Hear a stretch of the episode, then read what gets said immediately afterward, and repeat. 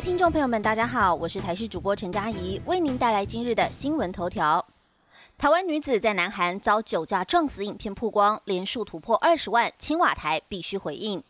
卫福部嘉义医院麻醉科主任曾庆辉二十八岁的女儿曾以玲在南韩首尔留学，十一月六号走路回家途中被酒驾驾驶闯红灯撞死。南韩媒体二十八号播出当时被撞击的瞬间影像，从撞人的车速来观察，完全没有刹车迹象。据了解，驾驶是一名五十多岁宋姓男子，当时酒测值零点零八，根据南韩当地的法令，已经达到了吊销执照的规定。宋姓男子也被南韩警方因危险驾驶致死等罪移送侦办，而曾以林被酒驾夺命之后，父母亲哀痛不已，决定上南韩总统府青瓦台的国民请愿联署平台发起联署，向南韩当局请愿，希望修法加重罚则，严惩酒驾者，避免再有下一位牺牲者出现。联署行动从这个月二十三号到二十八号凌晨为止，已经超过了二十万的门槛，青瓦台政府必须针对本联署正式做出回应。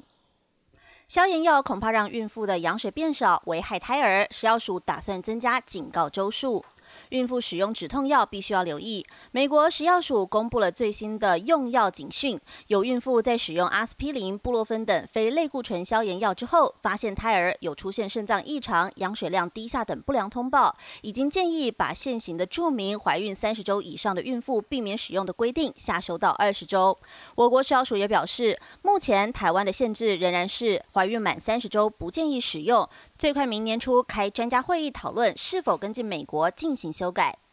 一个台湾两样情，东与西晴，南北温差也大。今明两天受东北季风的影响，大台北以及东半部地区有局部短暂雨，北海岸、北部山区和东北部地区雨势较大。桃园多云，有零星的飘雨，但新竹以南影响较小。中南部晴朗稳定，北台湾感受较为湿冷，提醒您记得多添加衣服。中南部则是日夜温差大，也要留意。预估在今天北部地区低温大约十五度，其他地区十六到十七度左右。礼拜二、礼拜三，东北季风减弱，温度小幅回升。但礼拜三晚间到礼拜五这一段时间，冷空气再度增强，温度又会下降，气温也会更低，反映一场秋雨一场寒的情境。预估要等到礼拜六，冷空气才会逐渐减弱。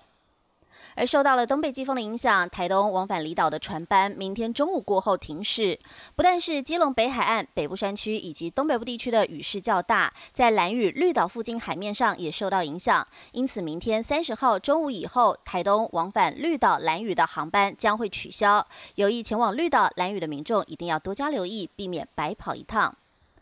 收假北返旅客多，高铁今晚间增加一班北上各站停的自由座列车。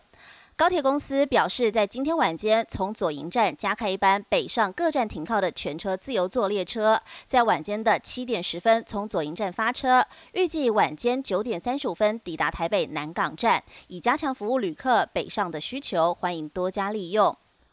国内疫情最新进展，新增了三例境外移入，指挥中心将于下午的三点半开记者会说明。